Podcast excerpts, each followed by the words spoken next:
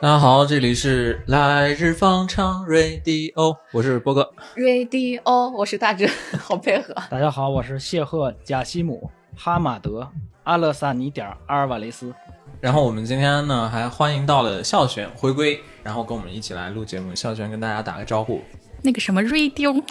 然后大家好，我是小璇，我又回来了。嗯，欢迎欢迎。这个笑璇过去跟我们录过很多节目，算是我们节目的第四人了。嗯，常非常驻嘉宾，开心笑璇能回来跟我们一起录音。笑璇来句感言吗？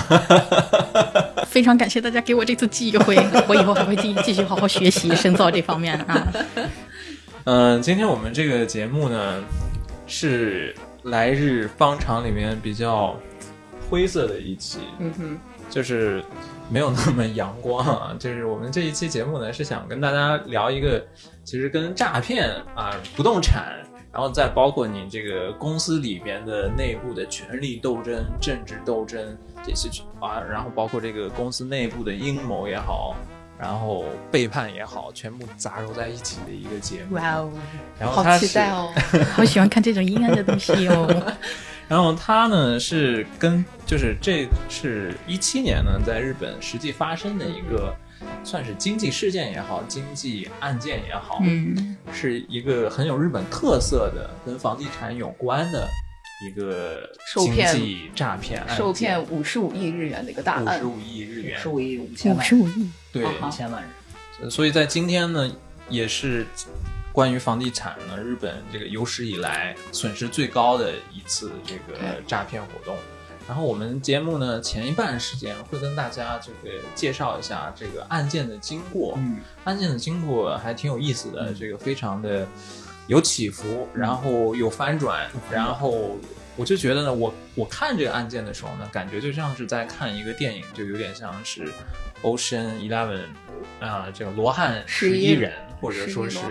啊十一罗汉，十一罗汉还是太善良了，啊这比十一罗汉要那个就就更更严肃一点，这对是正这是正因为它是现实中发生的嘛，啊，有有有点像是猫鼠游戏那种，嗯是怎么样？呃，一群人认真的做这个计划，嗯然后最终居然从这个行业里面的日本数一数二的这个行行业龙头企业里面骗到了一笔巨款，五十五亿日元啊！十五亿人，这这从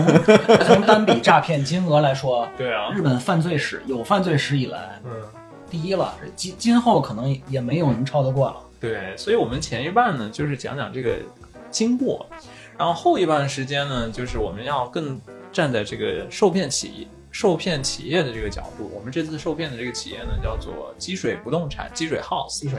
它算是在日本呢很有名、很老牌，算是数一数二的这么的一个不动产公司。对，然后呢，三大嘛，也是上市的公司啊。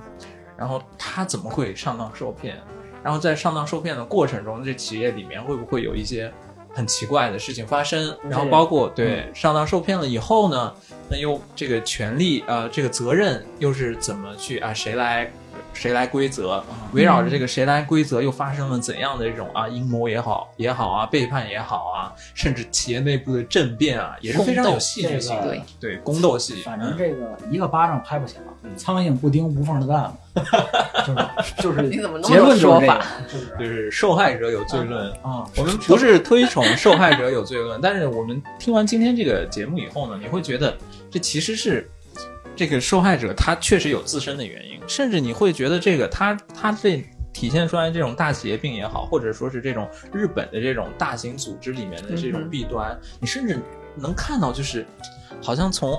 那个二战二战以来，日本的大型企业里面都会有这种弊端，有有一些对有一些这种影子，对，还还挺有意思的。后后一半分享给大家，所以今天整个故事呢，我觉得至少我在这个呃整理资料的过程中吧，都觉得是哎呀非常的这个跌宕起伏，然后起承折转都有，然后又有阴谋又有反叛，就是我觉得如果拍成电影，真的会是比较精彩。就是如果万一啊有这个。相关行业的在听我们这一期节目的话呢，就是欢迎来联系我，我我有信心能写出来一个还比较精彩的剧本。一一会儿一会儿一会儿让这个死密游戏开筑筑集会跟你联系联系。嗯，那所以呢，就是我们进入正题。嗯进进入正题，前一半时间跟大家讲讲这个事情是怎么发生的。嗯先讲讲这个背景知识吧，就是就是很多人对这个日本的这个不动产的交易啊，尤其是咱们国内的人都比较关心，因为这个日本的这个房价啊，它已经跟国内的很多地方比起来，其实看起来是相对合理的嘛，嗯但是它又有很多跟国内不一样的地方。嗯比如说不一样的地方有什么呢？就是首先在日本它是有这个地权的，嗯可以私私有地权的这个概念的，这是跟国内不一样的地方。嗯然后另外一个地方呢，就是日本这边的，你比如说是个人用个人的住房的话，你包括这种嗯、呃高层公寓也好，你包括这种啊我们叫一 o t a 就是这种一一个带带院子的一户建这种形式，也是国内很少见的嘛。所以呢，就是很多人也会对这个日本的不动产行业感兴趣，甚至最近可能在日本实际上投资不不动产的这个国人啊，也每年都是增加的。没错。就是所以你听我们这一期节目呢，也可以提防一下，在日本呢，我们今天会讲到的这种啊、叫做地面师的这种东西，对这种诈骗活动呢，是逐年的增加的，而且它渐渐地把它的这个矛头是针对外国人。对，我们介绍的这案子虽然是五十五亿啊，你听着是天额天价的这个天文数字，但实际上按照现在这个地面师的这个犯罪的趋势来说，它更倾向于对于外国人小额大概四五百万左右的这这样单次诈骗，四五百万日元啊，四五百万日元这样的单次诈骗，看起来是不痛不痒的，但是它带给你的可不只是经经济上的伤害，更多的是比如说你对这个社会的信任度，还有你你你对于这个社会，你对于这个警察司法机关的嗯不信任，这个是更严重了。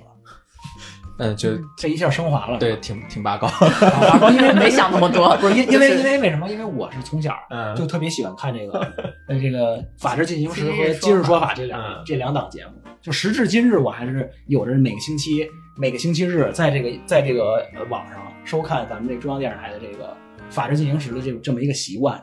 所以对这些这个灰色地带呢、灰色轨迹，或者是这个社会的这个阴暗面呢，是比较比较比较感兴趣的。就是这一期节目呢，它也有这个现实的意义。就是如果你恰好是在日本的这个外国人，嗯你可能对这方面的这个所知啊，就可能不去主动的去学习的话，可能会知道比较少。嗯，所以说呢，这个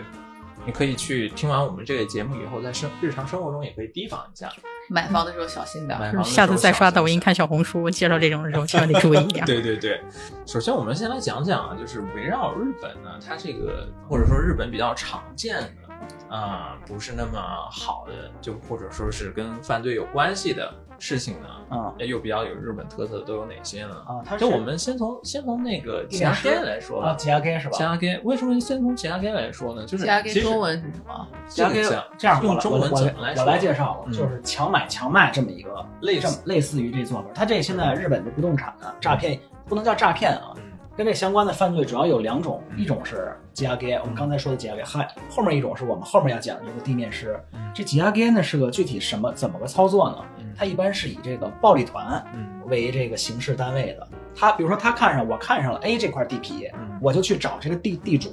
我用各种威逼利诱的方式，比如我用恐吓，嗯我用各种的，就是非常强硬的手段，我去逼迫这个地主，你把这个地皮你要交易给我，你把这地皮转让给我，并且以低于远低于市价的这个价格拿到这块地皮的时候呢，然后暴力团的成员或者他的下属企业再把这个地皮转给开发商，他从中能赚取高额的利润，这个叫吉亚给。他是在那个巴布鲁几代，就是日本泡沫经济时期，在那个港，在那个六本木那块地区嗯是非常的盛行。我们今天后面说的这个地面师，他这个犯罪集团中的有一个人，有一位关键的成员，他就是年轻的时候在六本木那边干这个吉亚盖成名的。这个就其实解压 gay 这个事情啊，也是挺日本特色的。嗯就是我们在日本的时候，有时候会经常去那个看到，就是日本好像推进什么这个城市建设啊、城市再造啊，它这个速度找一些是暴力对团的人来。它这个速度呢是比用我们国人的这个角度来看的话，会觉得它特别缓慢，特别慢。就为什么呢？因为它一大半的时间其实是用在这个产权关系的整理上面。嗯因为日本它这个地的土地的所有权是属属于个人的嘛，嗯，所以说它很难就是做到，哎，我把一大块儿土地啊全部都是把它给怎么样马头美整语，就是把它整合在一起，然后让他开发一个大的项目。这里面呢，可能甚至拿十年、二十年单位，都是用来整合这个土地所有权的，在这件事上要花费很多的时间就是间。钉子户比较多。对，钉就是每个人对这自己每个人的这个土地都有所有权嘛，是都可以都都都可以拒绝的。那针对这种情况呢，就是刚才台长介绍的这种叫起亚给，就是日本比较常见的，就是是比如说我这个人啊，我我比如说我是一个吉亚给系，嗯就是我是专门从事这个行业的，嗯然后呢，我可能呢。他他的手段经常是我在我挑好了这一块地以后呢，我是去挨家挨户的，然后去要求，哎，我要买你这个土地，嗯所以我经常是以一些低于市价的这个价格，把这些土地全部拿到手以后呢，我再全部整合在一起卖给其他的大企业。哎这时候出场的就是那些日本的鼎鼎有名的大的土地开发商，嗯他们在哎。把整块土地一下子全部买来，嗯。然后再做一些比较大型的开发，然后这些其他那个其他给西呢，他们在这个过程中是赚一大笔差价，就是我可能对他们赚的是最多的，对吉亚给嗯，就他们可能比如说把把这个土地整合在一起了以后，这个土地的价值是成倍成倍的往上翻嘛。嗯，尤其是在这个泡沫经济时时期，你可以想象，通过这个行业，确实是能有有对能有怎怎样的一种暴利？而且你想想，泡沫经济的六本木地区，你现在六本木基本都是东京啊最贵的地方之一。泡沫经济时期的六本木，你想想，嗯，所以说，但是今天这个奇亚街呢，不是我们今天想嗯想要讲的主题。我们今天想要讲的呢，是另外一个在日本算是历史悠久的一种围绕着不动产交易的一个嗯诈骗活动，叫地面师，叫做地面师。地面师。如果用两句话来说明地面师是什么，台长怎么说明？就通过伪造身份，对非法出售他人名义的土地，以此来获得巨额不明、巨额非法利润的犯罪行为。我我我觉得这个答案可以可以拿满分，嗯嗯，所以就是什么叫地面师呢？就是他们装作是一个土地的主人，啊，然后卖给其他人，然后这个这样就是空手套白狼，然后赚一笔这个这个土地的这个呃收入也好，嗯是这样一种行为。听起来其实感觉很不靠谱啊！我说你就信啊，是这种感觉、啊是吧？但我们今天这个案子还真就信了。偏偏真就信了，而且是谁信的呢？是日本三大最大的上市公司上市的房地产企业，还真就信了，还真就信了，还把钱都给付光了，还 还着急忙慌的要付钱，你知道吧？呃，真的是很不可思议。着急忙慌的上当受骗，而且这种犯罪形式呢，在日本是不是说是零星出现？它是有它的历史背景，是一种很传统的诈骗方式。啊，我介绍一下吧嗯，它有它历史介绍一下它这个最早是在二二战之后嗯。最早兴起，因为一九四五年日本战败的时候，那会儿那东京，嗯，咱就以东京为例啊，一片焦土，那炸的到处都是，就当时在东京嗯，因为为了防止这个空袭嘛，嗯很多人呢，他都是明明在东京有自己的地，有自己的房子，嗯。但是他们呢，为了躲避这个空袭，都跑到乡下，嗯。然后战是兵荒马乱的年代嘛，最后他们可能有的人也没有回到东京，就所以说这个产权关系变得特别混乱。这片地首先炸没了。你想，一片焦土之下，你的你的房本房契嗯，几乎就不存在了嘛。对，所以战后那个混乱的时期，就有很多人说啊，这片地是我，那片地是我的，你死无罪证，你你死无对证啊，是。我伪造个文件，我就可以嗯啊，就可以出出去招摇撞骗。第二个时候是巴布鲁时代，就就是泡沫经济时代，八十年代，八十年代末狂乱的八十年代，都在炒房，每个人都在开始疯狂炒房的时候，嗯。那地面师说啊，这个因为那会儿因为日本经过这个战后的那个初期的高速高速经济增长期，很多它的建筑呢已经到了该更新换代、基因进一步开发的时候了。嗯。你这个时候呢，就有大量的地皮可开可被开发的地皮出现，地面师就又开始了。而且其实还有可能就是跟你上一批，就比如说四十年代、五十年代那一批地主，他们到八十年代以后呢，刚好很多这个人也到了这个岁呃到岁数到岁 数了，到了这种要不然就是啊这个生病的生病，去世的去世，然后刚好房地产地价又是高腾的一个时代，嗯，然后在各方面的因素之下呢，刚好在八十年代末呢，又迎来了一个这个地面式的黄金时期。完了、嗯 C 呢，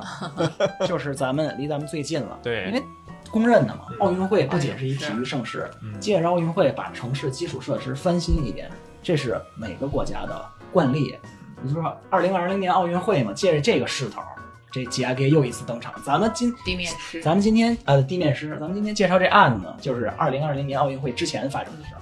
对，所以说呢，就是它是一个历史悠久，但是依然还很活跃在活跃的一种犯罪手法。就是你比如说啊，那个每一年在东京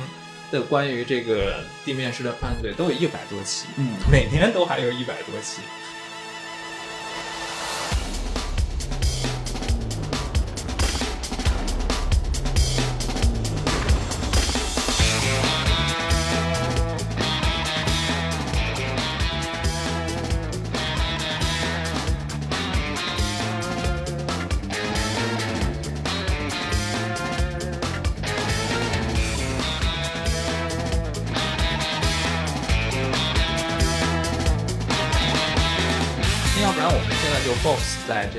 案件上这积水的这个案件里面，来，那个台长先给我们讲讲这次案件发生的舞台在哪里？啊，咱们先得把背景介绍，因为这个出场人物啊，嗯包括那个案件确实比较复杂，嗯在这个背景要是不说不清呢，嗯不仅我们说着乱，嗯您听着更乱，是吧？所以咱得把前提的那个准备工作做好。来，台长开始。嗯准所谓好了没有金刚钻别揽这瓷器活儿嘛，这咱都好好准备的。嗯首先，咱这个这次这个纪念师诈骗的这个舞台，嗯是一个叫海海喜馆，嗯一个日本传统宾馆，嗯这么个地方。这个地方在哪儿呢？是在品川区的五反田，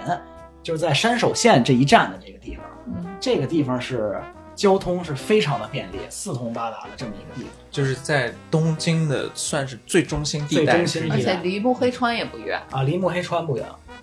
波哥他们，嗯波哥他们搬家之之前，嗯就是我要去录音的话，我经常会坐连接川崎和五反田的这这趟巴士，嗯所以这五反田这附近我还是比较熟比较熟悉，经常去那儿吃拉面。甚至有人写的比较夸张的这个书名啊，叫做什么“世界中心在五反田 星野博星野星野星野博美是有点夸张了，对，他把那个五反田过于美美化同化了。”。然后这次他这个舞台呢是在五反田，离五反田车站走路只要三分钟的一个酒店，西五反田二丁目这么一个地方，叫做海喜馆。海喜馆，对，它是一个传统的那种日式宾馆，就跟咱们在电视剧里看那种，我卡比桑穿着和服那种。对，就合适宾馆，和式宾馆。那它日语发音是开 kick 嘛，开 K 然后他们有人会海喜馆的这个女主人，怪奇馆，然后是叫做海老泽佐妃子，海老泽佐妃子，她是这次的也算是受害人之一吧。他其实是这个这个海气馆真正的地主，对是他。啊，正牌，你看他名字都知道吗？正牌海老子嗯，他是第三代传人了，对，你听这名儿这范儿，嗯，这肯定是正牌的呀，就就就就叫这个了。你想想，其实这个这个海西馆女主人的故事还挺典型，挺有意思的。嗯，大真跟大家分享一下。最早是他爸爸是，他从他爸爸的那个什么手上继承了这个这个旅馆，然后但是他爸爸年轻的时候跟另外一个女人走掉了，然后他就和他妈两个人一直在辛苦的经营这个旅馆。他爸爸在离开他们这之后，在外面又有了新的女人，有了一个孩子，有了两个儿子，有两个儿子，这个将会成为这个事情破案的一个重要的线索。但其实就是他这次这个受害受害的这个叫做海海老泽佐妃子海海老泽佐妃子这个啊老太太，其实这个人个性挺有意思的，你能看到一点那个那个年代的影子。就是你想一下，五坂田周围呢，这个土地该卖的都卖了，该建大楼的都建大楼了，唯独他这个宾馆留下来是为什么？就是他谁找他来卖这块土地，他都不卖。他可能是这个背后啊，可能也有说是这个关。因为当当时他爸爸离家出走了以后，就是靠他妈一个人把这个旅馆撑下来了，就对他来说还是还蛮有感情的。而且当时他妈妈经营的还特别好，五反田那一段也是个什么啊，花柳街吧，这咱们得介绍一下嗯五坂田这地方它的特点啊，就是大家都知道东京的这个情色的情色或者娱乐的这个消费中心是在那个新新宿宿的歌舞伎町这边。嗯实际上呢，五反田时代呢，这都是五反田时代六本木，这都是规模很大的，嗯尤其是特别是像五反田、因为他上班族五反田新桥这样的地方，新巴西，它是因为它价钱比较合理嘛，嗯所以很多萨拉利嘛会来这儿消费。然后随着这个巴布鲁基代呢，这个这个泡沫经济时代呢，是日本这个情色行业的一个蓬勃发展的一个时期。在这时候，旁边建了很多的这种色情设施或者情人旅馆，这样一对比下海，西馆也是其中之一也。是其中之一。你这样一比，那海西馆的设施肯定就老了。所以甄姐刚才介绍的情况下，就是说它这个宾馆虽然在战后通过接待啊有很多蓬勃发展了一段时间，嗯，但是进入二十一世纪以后，嗯，它因为它的设施的老化，还有它经营的那种古板的形式，逐渐它的那个营业额啊、它这个宾馆的这个营业情况江河日日下了，就不不是那么乐观，不是那么乐观了。但是这个老太太这老太太呢，她还是坚持在这个身体啊，就是完全不能支撑之前，还是一还是能直坚持营业。嗯，她营业呢，而且这个人也非常的倔强，就是无数的人来找她要求购买这个土地，嗯花大价钱，她她都是坚决不买。后来发展到什么情况呢？就是很多大这个房地产中介商啊，啊，他们派这个员工去在这个酒店，对对，在在他一假装假装住住店住店，啊然后住了以后卖不卖啊？卖不卖卖不卖，他们很烦，以至于嗯后期呢，他那个酒店是只对熟客啊，他他只只做生意带熟客，对。但是他因为一直坚持不卖，他那个土地的位置又非常的好，嗯然后啊、也是面积也不小，啊，两所以呢是不只是这些房地产的中介开发商看上这块土地，在这个地面师的眼里面呢，这也是一块这个叫肥肉，一块肥肉，肥肉对，一很多的地面师都盯上了。嗯，然后这时候呢，就出现了我们这个这期的主角，主角这个叫做其实是算是池袋地面师 group 的这个，他吧，这人很复杂嗯，他起家是从池袋嗯起是起家的，但是他在这个地面师这行业里是帝王级别，就这行业的顶点。基本上你在每年查到的地面师这些案子里，嗯，出谋划策的可能都是他。他是谁？他是他叫内田麦克，内田麦克武器丹对麦克。你听着可能像像是个是个混血儿外国人，不，他是个纯纯正的内田麦克，内内田麦克 麦对，啊，内田麦克他是这次整个事件的黑幕最终 BOSS，就一切的这个计划都是从他那儿来的。所以说内田麦克呢，他就看上了这块土地，然后开始集结人手，招兵买马，嗯啊，就开始想要针对他做这个活动了。嗯据我所知啊，那天麦克他发现了这块土地以后，他最先不是想说是做做地面师，哎不是想把它卖给大的种那哎个，这块儿就需要介绍另外两个人了。嗯这个都说这个一个巴掌拍不响，嗯你干这事儿呢，光那天麦克出主意也不行，没有金刚钻揽不了这瓷器活嘛。对，所以这个时候第二个人就出现，他是在这个地面师这个行业里面嗯就被称为什么 broker，嗯。就是那个交易商，交易商串联各个人脉这个这个人叫土井书雄，嗯。他呢就为这个内田麦克介绍了一个叫北田文明的人，他也是这个地面师这个行业也是能排得上号，深耕于此，生根于此，而且他特别他他的专业是在哪儿呢？嗯。是在处理这个地面师这个金融服务的操作上，然后他和他这个术业有专攻，术业有专攻专业的，嗯土井呢介绍了这个北田文明给内田麦克认识。嗯他们最开始的打算是什么呢？是通过北田的老本行嗯投资诈骗。他就说了啊，看着这块这块地皮，这老太太可能也快到岁数了，嗯咱们就去骗她投资。嗯去投资，比如说按照当时的趋势来说，你比如说在旁边建个情人旅馆啊，嗯建个商务宾馆，建个什么健身房之类的，然后说每年大概我给你回本，我有多少多少的收益，咱们诈骗两千万日元左右就 OK，就马上收手。就就我知道，就他们这种经常是什么，要不然就是哎骗你来投资，要不然就是我假装把你的情报窃取了以后，我假装是这个土地的主人，然后我去骗银行，我去骗银行给我融资一笔，然后我拿着这个钱就跑，然后这是比较常见的形式。嗯，见好就收。对，见好就收，但是没想到这一笔做大了，这一笔居然把这个土地给卖给真正给卖出去了。为什么他能做大呢？嗯？这是这个事情最关键、最最关键的嗯。主要执行人出现了。嗯，这人名儿我还是先说一声，他叫什么名肯定得他叫卡明斯卡索，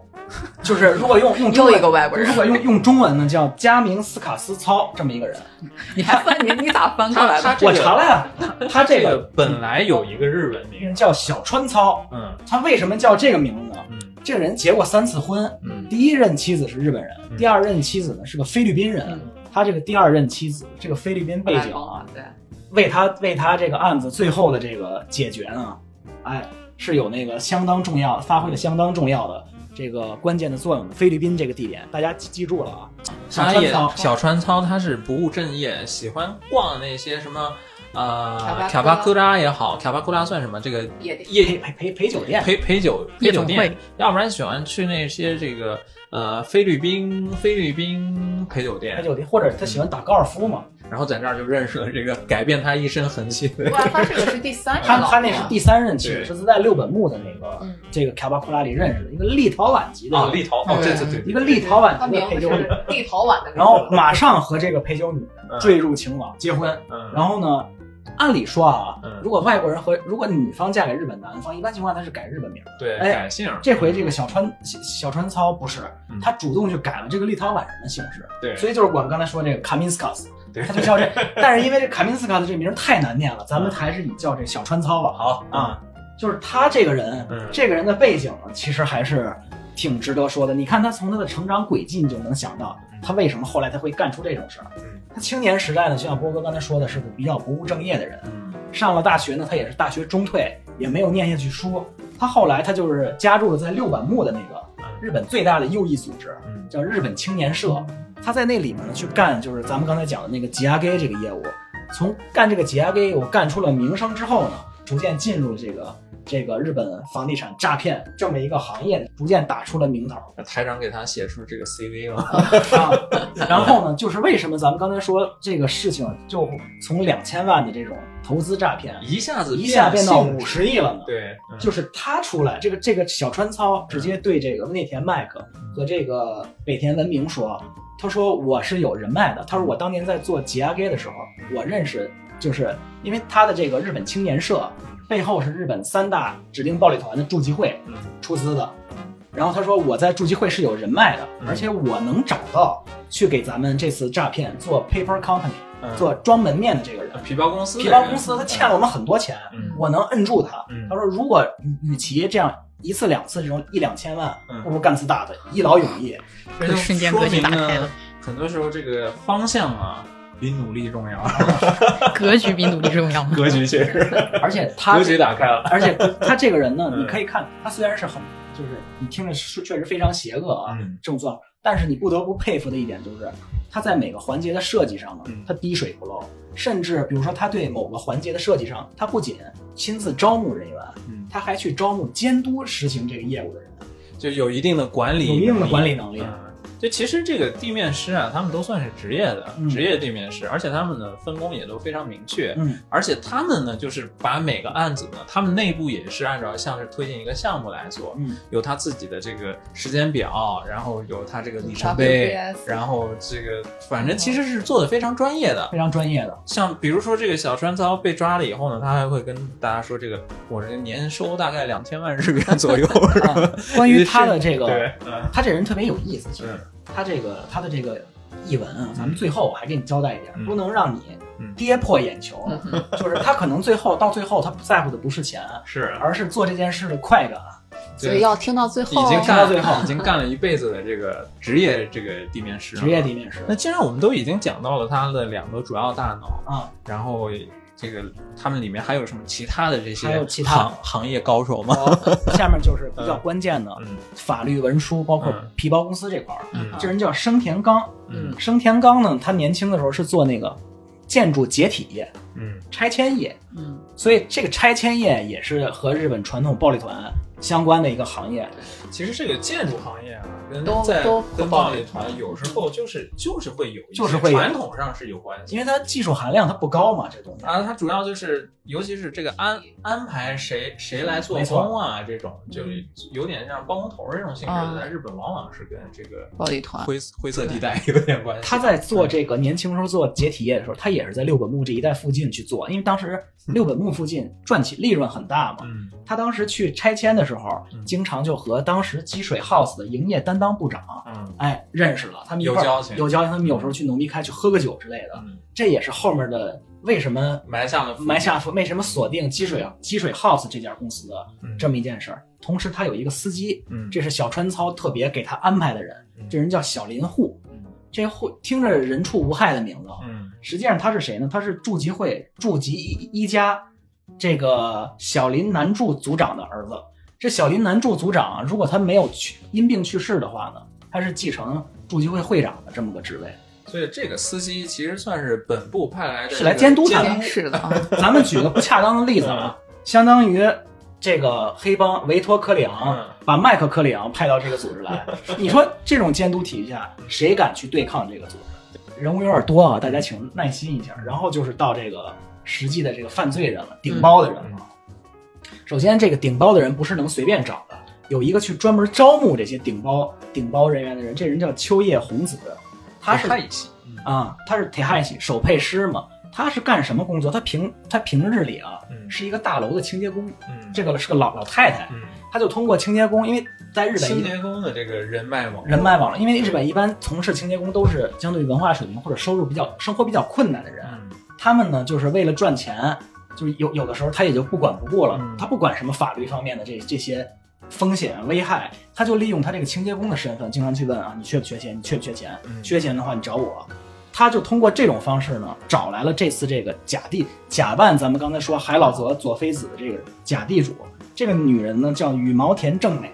是这次的这个假地主，就是在积水。积水 house 面前，哎，他这个老太太嗯，这个假假装成真正的我是这个宾馆的这个馆主，没错，是这样一个人。其实这个田汉喜他在每一个这个地面式的 group 里面都有一个，然后他们要针对不同的案子，针对不同的我要去这个呃伪装的人，就跟挑演员一样。铁汉喜要去找不同的人，给你安排谁去演这个，谁去演这个。这个用行业内部的话，这个叫选角导演，选角导演。你看，你看每一层环节都非常专业，都非常专业。从上最早统括全局的是这个内田麦克，但实际操作呢，直接改变这件性质呢是这个卡卡米斯卡骚，这个小川操，他把每个环节都控制了，互互相制衡，一条完整的利益链条。嗯，所以就是你能看出吧。对于这积水化学，他有多不用心？你的对手，嗯，把这个事情已经准备多用心，准备到什么程度了？就等着你你上上钩呢。嗯，这个台上还没讲，你们那个不是你们啊，就是这个这个这个 group 里面还有这个德古亚桑道道具道具道具专家。这个道具屋是干嘛的呢？这件事最重要的一个环节是什么？我要把我这个伪造的地契转让证明，把它变成真的。就我要伪造一篇，比如说我是地主，我是假地主，我把这片地转让给你了，转让给我皮包公司，我的委任状，我的我的我的地契都转让给你，而且而且要获得真正的那个房地产鉴定机关的公证。总而言之，这个的这个人呢，就是负责办假证，然后办假证搞这些。这个啊，对这个证书关系的这些活动都是他来做，对，然后他来做一些假证，然后去给这个积水不动产的人看，他们看，哎，这没问题啊，然后我就信你了，是是这样一个人。这个事儿是谁干的呢？是北田文明，因为咱们刚才说了嘛，他是金融法律方面专家，他当时对这个对这个生田刚是很不放心的，因为他是小川操的人，他完全不知道这个人的来路，你不会中途中途骗我吧？所以他指定的人去帮他去办操办这一系列的这个。法律程序，其实你也能看出来，每一层环节，从指挥部到执行部，层层的就是利益制衡，而且都是专业人，都是专业人，这很可怕。诈骗团体技术含量很高，所以这个这个 A team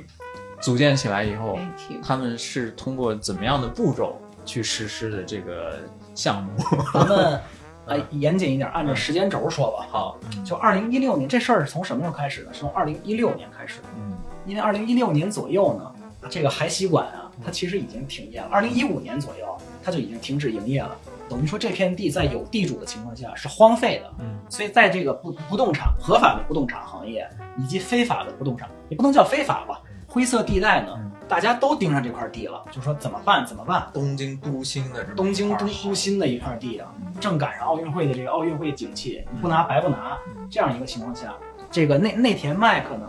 他先首先打起了这块地的这个。注意，注意，他就说我要拿下这块地，但是我不知道我具体应该怎么操作。这个时候，咱们刚才说的这个图图景，他就介绍了北田文明啊，认认识给这个这给这个内田，他俩当时商量好，就就按他以往的这种是投资诈骗，你让你骗这个你骗这个地主，让他投资健身房之类的，咱每年给他分红两千万，马上撤，就就是干这样一个事儿了。这是二零一六年五月的时候，但是六月份的时候事态就不一样了。这个五月份的时候，是不是他们还跟这个真正的地主之间还签了一份合同啊？没没错，签了一份这个停车场停车场的合同。这个地方我就觉得还是挺巧妙的，就是他他是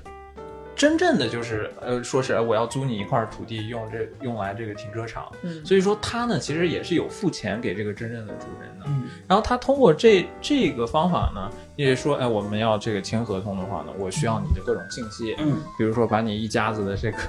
啊、包括什么保险证也好，嗯。包括这个著名的这个各种信息，然后把你的什么出生年月日啊、印章啊。什么，你全全部哎，通过这种签合同的这种手手段，这个时候呢，他就。这个诈骗团伙他们就已经得到了这个呃，他们要假扮的这个人的初步所有了解了所有的信信息，初步收集了个人信息，这是他最对 base 最基础的一一部分。就是收集了这些有用的情报嘛。对，所以这一点啊，其实也是特别想提醒一下，尤其是在日本在住的咱们这些中国人，就是可能你跟人家签合同的时候，你这些信息到底有没有必要提供给他，或者说跟你签合同的这个对方到底是什么人，还是要小心一下的。嗯他虽然就包，比如说我们今天要讲的这个这个案件，他你看起来这个合同好像对你没有害处，嗯但没准他是盯着这个更大的对嗯，更更大的一笔收益呢。好，这个打断了一下台长，台继长继续续六月份了啊，时间来到六月份，小川操嗯加入了这个团伙。他和内田麦克嗯老早就认识，嗯，因为当当初他怎么他们这两个人在他们早就认识，六本木时期就认识，在这个地面师行业呢，就有点北萧峰南慕容的 这种而且是有点两个两个这个对而且是有点嗯师徒关系。嗯这个内田麦克最早进的这个进的这个右翼组织啊，是筑基会出资的。嗯然后这个内田麦克最早呢，跟筑基会做了很多生意。事后他参加采访的时候，人家记者都看到啊，采访人那天麦克的时候一直握着拳头，嗯他不敢把手露出来，为什么？因为他没有小拇指，嗯，左右手都没有小拇指了，是为什么？他就说啊这 就是说我以前我以前和这个筑基会在做生意的时候，我没有搞好嗯啊，我要金给我斯克斯，所以我把我的小拇指切掉了，嗯，这就失败了两次吗？失败了两次，因为你身上背着因为你身上背着很多钱他只认钱啊，这个这个组织，战前的亚亚亚库萨组织可能还讲点仁义这些东西，战后呢就完全是经济利益了，他他有着这个人侠的外表啊，这这这个这是题外话。卡明斯卡索他就加入了这个嗯这个团队，小川操，小川操，他把这些道具屋啊、这些招募演员这些人，包括生田刚，就介绍来了。他怎么抢到生田刚呢？他当时想，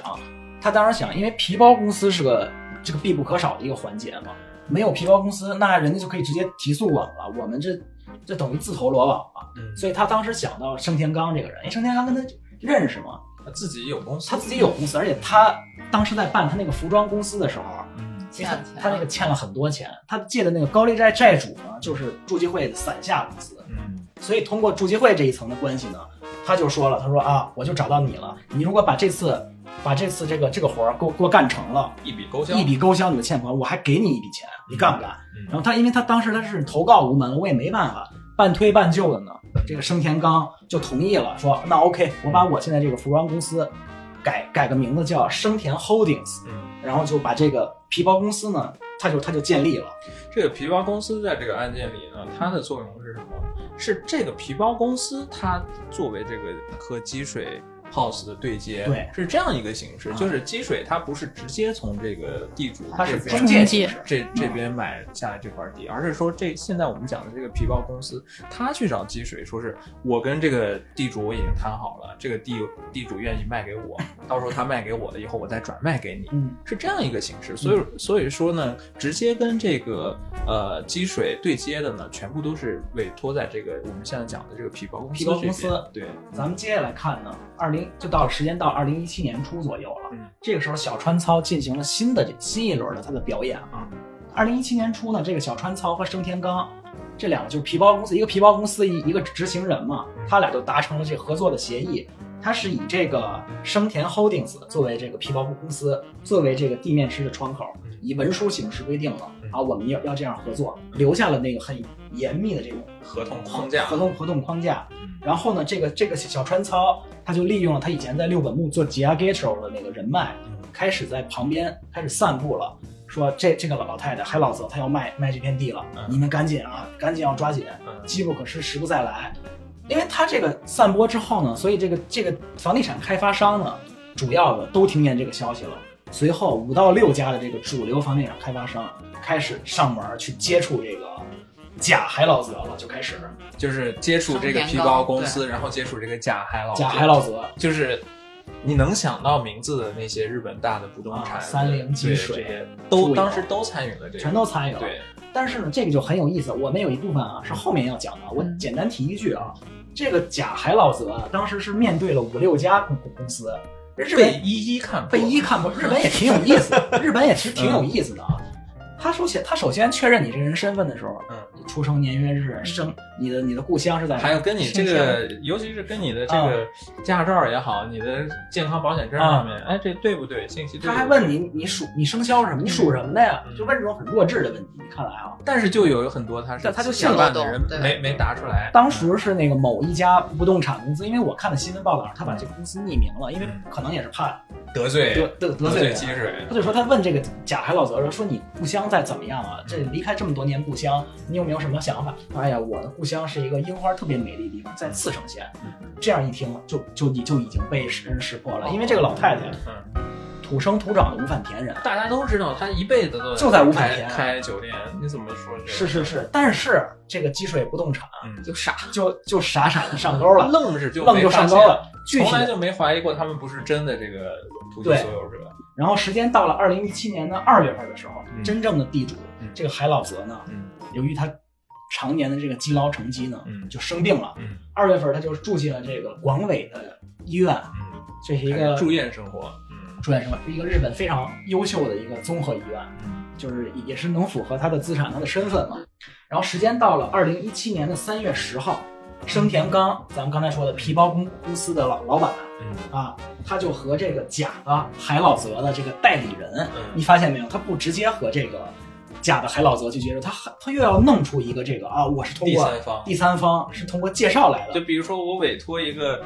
委托一个律师或者委托一个司法书士，哎没错他是我的代表人，他来跟替我谈这个事情，他他就减少直接跟积水对接触的这个机会，让减少被识破的这个风险。这样他他说为什么呢？他说因为我因为这个老太太她不了解现在地产的行情，嗯我不能我无缘无故我就卖给这个公司，我跟这公司没有接点。这个这个这个叫木村龙司的人呢，他假装是这个海老泽的常客，你知道吗？嗯他就跟他说：“哎呀，这个地方啊，现在价值很多，我有认识的熟人，你要不要来交易？”然后通过这样做了这一场戏之后，这个这个海老泽假海老泽的他这个代理人呢，就和小川操和这个生田他们进行了一场会谈。嗯这个在这个会谈的，在这个会会谈这个会面呢，是经过了两次会面，嗯这两次都有小川操这个人出席。他是为什么呢？他要他要看看实际的操作情况，以免得这几位人在分赃不均的时候反水，嗯你知道吧？这个事情就越来越越来越灰色了。嗯二零一七年四月份，时间到了四月份了啊，嗯然后这个时候呢，咱们这个受害人嗯就要登场了嗯，积水 House。二零一七年四月二十号的时候，小田小川操和和生田生田刚他们两个人，就是以这个生田 Holdings 这个名义，去和积水 House 的部长和部长代理开始商谈，说啊，最近这个海西馆嗯，要这卖这片地要卖了，这可是抢手货抢手货，你们要不抓紧的话，我可去找其他公司了。嗯然后就是他他们去交谈的时候，因为当时积水这个不动产吧，它的那个主力强项并不在这个民间的这个公寓啊或者是 mansion 在上面，东京的这种高层公寓，它不算是它的最它不是主力的，它主要是干一户建的嘛，所以他说。我不能输给这同行业这几家企业，我必须我也干出成绩，嗯。准备想建这个塔瓦曼雄、嗯。这种塔楼嘛，高高层公楼高层公寓，他就很着急忙慌，就就说第一次他们会面的时候说，这样吧，这片地皮大概两千平方米，六十亿日元，咱咱们可不可以成交？当时是达成了这个协议呢。四月这个第一个协议说，四月二十四号的时候，先交这个头金十二亿日元，嗯。是以这个可兑换支票的形式啊把这钱换，这也是小川操的主意。为什么呢？因为他担心如果后面的骗局呢败露之前，我先骗取十二亿，市场把这个定金我给定金我先骗掉，然后没想到呢，这个积水化学是这这个积水 house 的人呢越陷越越深，嗯。还没想到还有这么上钩的，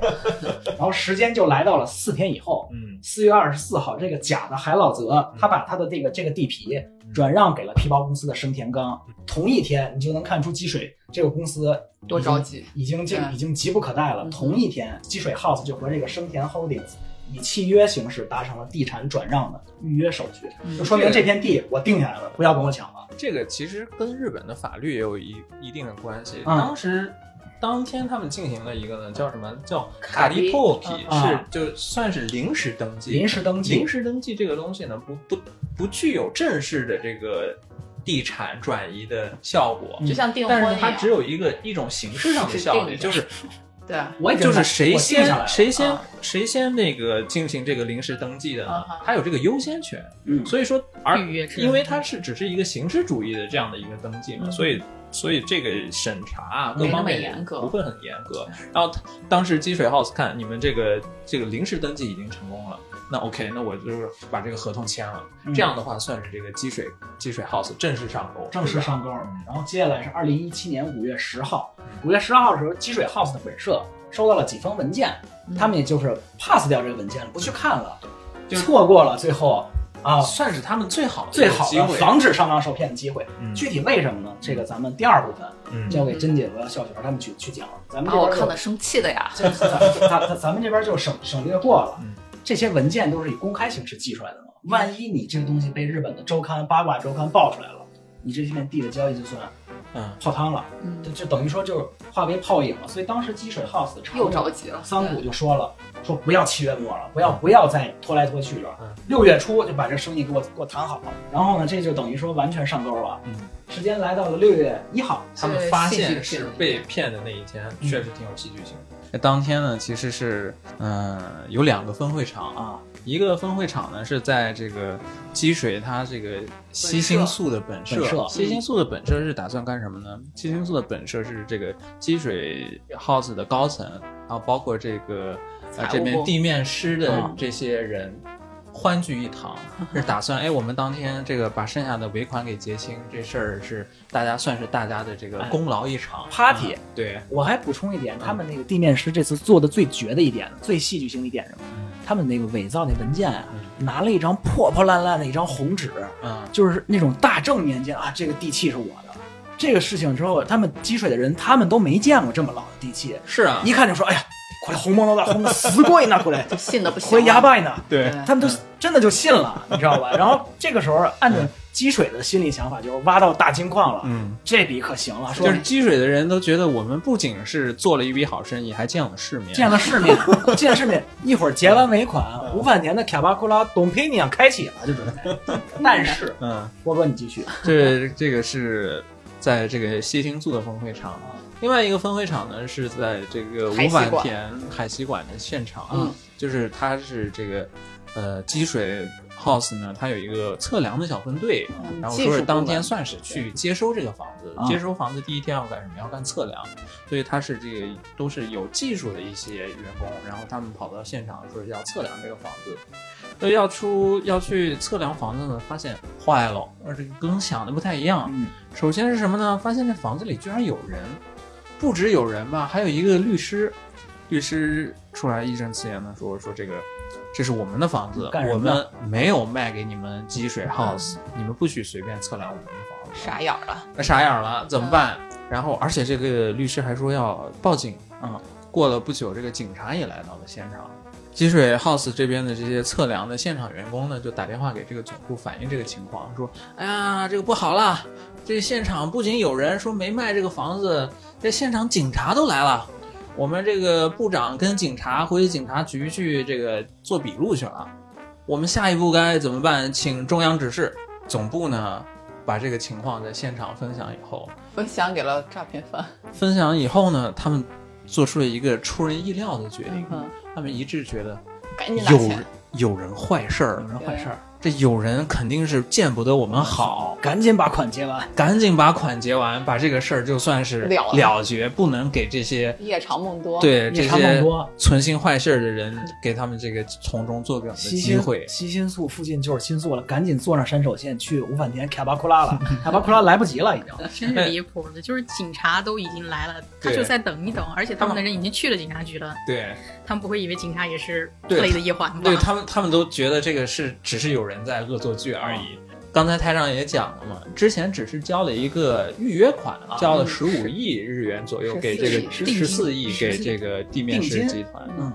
他们发现现场有警察以后，做出的这个决定就是剩下的五十亿立马打给立马打给四十九亿八百一十九万三千三百零九日元。就所以呢，这个最后的结尾就像是这样，就是地面师集团大就是大获全大胜，获全胜。全身而退。然后接着往下讲啊，日后发生了什么呢？日后发生这事儿的最后嗯，六月二十四号的时候，真正的地主海老泽这老太太去世了，是啊，最可怜的人。对，然后八月二号的时候这，海老泽这老太太确实，她一辈子其实是不想卖她，她不想卖的。她她她活的这这个期间里面，他一直都没有想没错卖这个房子。但最后他生病住院的这个期间，结果就还是出现了一群算什么跳梁小丑小丑呀，这个还是其实还有点可悲，挺可悲、挺可怜的人。嗯然后呢，八月二号的时候呢，这纸总归是包不住火，那这个积水他也看不下去了，公布了被骗了。这回这被他们公布是六十三亿啊，嗯。但是最后警察经过仔细的勘算，五十五亿五千万日元，嗯。这创造了一个日本诈骗史上最高纪录。咱们讲完了这事儿结果了，这这个灰色轨迹里面这这些犯罪的人人员呢，他们也没有什么好下场，嗯。正义是一定会来到底。我觉得你这个得要按哪个角度来讲，嗯。你先讲吧。我先讲啊，然后在二零一七年十月十三号的时候呢，这个小川操，要不说这个人真是诡计多端呢，他就察觉到了不对，这个事儿早晚警察要找到我的身上。十十月十三号的时候，他就已经出国了，拿着护照飞往了菲律宾，投奔了他的第二位妻子，开始了在菲律宾的九十六天的逃亡生活。但是很说是逃亡生活，其实他过得很开爽心，天天住那个 Resort 啊，度对。度度假像度假一样，人家年薪两千万，是。度度假宾馆。然后最后呢，这个很戏剧性啊嗯，是日本的领事馆人员发觉了啊，这个不对了。嗯。因为当时菲律宾的警方也不太作为，不想去掺这这趟浑水，嗯是这个日本领领事馆的人员就是跟他这小跟小川他不断做工作，你就招了吧，劝降你劝降了，你早晚也早晚有抓到你的事儿。如果政府配合了，那他他就说 OK，那我配合。然后于是，在二零一七年十一月二十号飞往这个日本东京的飞机上，一一到了这个日本领空之后，他立即被逮捕了。然后二零二一年，你想想两年前啊，扯了这么长时间，一月二十八号，法院判处了十二年的有期徒刑。嗯，然后呢，另外一批人呢是这个事事件的大 boss，那内田麦克以他们为集团呢，共八个人。二零一七年十月十六号呢，他们八个人被警方逮捕了。嗯，然后这个内田麦克呢，二零年六月十号他被判了十一年的有期徒刑。但是你注意，这个人他身上背的案子可不止这个嗯嗨吸管这这一件事情。就日本只要在这个犯罪史上喊得上名的这个地面师的这个嗯诈骗事件，几乎都有这个内田麦克。其实地面师这种案子啊，啊作为警察来说，它是一个不太好办的案子，因为往往这个难点他是找不到那个直接来扮演没错，扮演房东的那个人，找不到扮演房东那个人的话呢，而且他经常又经在比如说我们今天讲的这个积水行积水的这个案子里面也是，啊他经中间呢又会找一些皮包公司也好，各种中介参与其中，这些中介到时候。调查的时候呢，他又说的不知道是真是假，警察也不好判断你到底是被骗、还是你其实也是这个团伙的一员。没错。所以这个案子对于警察来说非常棘手，他知道这个内田麦克他可他是一个地面师，嗯。但是很多就没有确凿的证据，嗯。真的能能让他这个没没错。定罪。再补充一个 bonus 吧，嗯。就是小川操这个人呢嗯。卡米斯卡萨，嗯。他这个人，你要说，你要说还是挺挺奇特的一个人。他在、他一点都没有犯罪忏悔这个意识。他在狱中呢，还经常接受这个八卦周刊，比如《周刊新潮》他只是把这个当成他一个职啊、业，他嗯他就他自己采访就说，我不在乎钱，我在乎的只是达成的那一瞬间的快感。他这个最让人感到大跌眼镜的一次采访，是他在狱里接受周刊。日本的就是这种便利店一般卖的这种水平很低的这种八卦杂志啊，嗯他接受采访的时候，他说我是有梦想的。嗯他说我在已经想好了，我出来之后我要干投资的新项目。他说因为我是一个比较关心社会底层贫苦人的人，我要为他们建一个乐园。我准备在非洲购买大片土地。现在呢，我准备集资，每个人一百，每个人呢至少一百亿日元。初步打算呢是找一千人。他说我已经选好了我的那个游说对象了，是这个佐佐烫的社长嗯前泽有作。嗯马伊萨瓦桑就是那个上月球的那个人嗯啊。虽然这个佐佐烫现在已经转给雅虎了啊，他就说了，他说如果我这笔钱我要能都筹到了呢，这个穷人乐园的名誉大总统就是你马伊萨瓦桑的，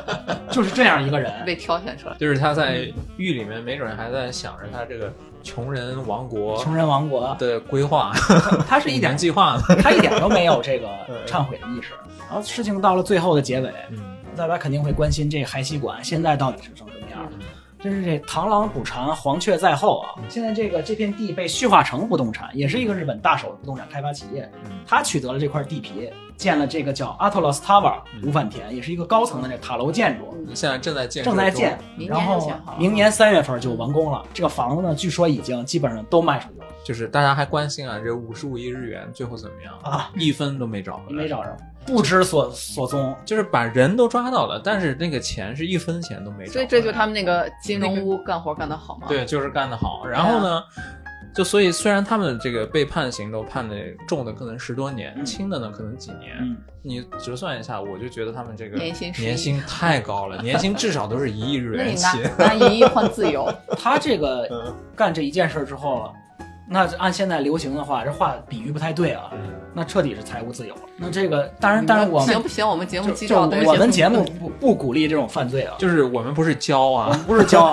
另外再补充一个吧，提醒一个，现在就是他有这种这个行业的新形式，他针对的逐渐针对来日本的外国人，特别是你比如说我日语不太好的这些外国人，所以还是让大家注意了。就这种其实现在也挺多的，包括针对中国人也好，他可能是把这个远远高于这个市场。价格的房子，然后可以高高价卖给你，甚至有这种就是架空的，我假装是地主，我把这个房子卖给你的这种情况呢，现现现在也是在增加，然后也提醒我们的听友小心注意。那我们这一部分就讲到这里面，然后下一部部分呢，我们想从这个积水 house 的公司内部的角度再来审视一下这个事件，包括最后责任的呃责任是怎么归属的，然后这其实又。就是更，其实更贴近于我们的生活。大家都是上班族嘛，没错，多少都有一些办公室政治啊，这些用日语讲是您您您年酷赛的这个部分，就是就是有这种人际关系的这这味道的部分。然后就交给看上下关系这些，就是比较泥泞的，然后比较丑陋的，这这这一种这个社内的斗争。咱都说这个苍蝇不叮无缝的蛋嘛，对，这几个犯罪集团固然可恶，嗯。但是呢，可怜之人可怜之人必有可恨之处。具体这个积水 house 内部它为什么会发生这种情况呢？嗯，对，下一部分再见。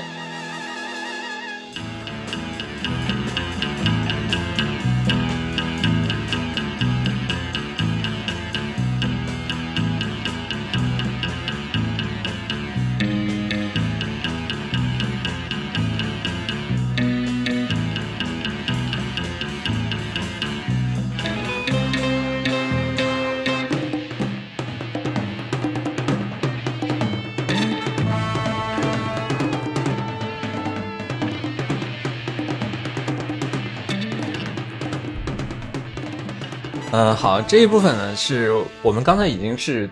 把整个事情啊从开始到结束给大家梳理了一下，就是一个惊天诈骗案，居然诈骗了这个五十五亿日元。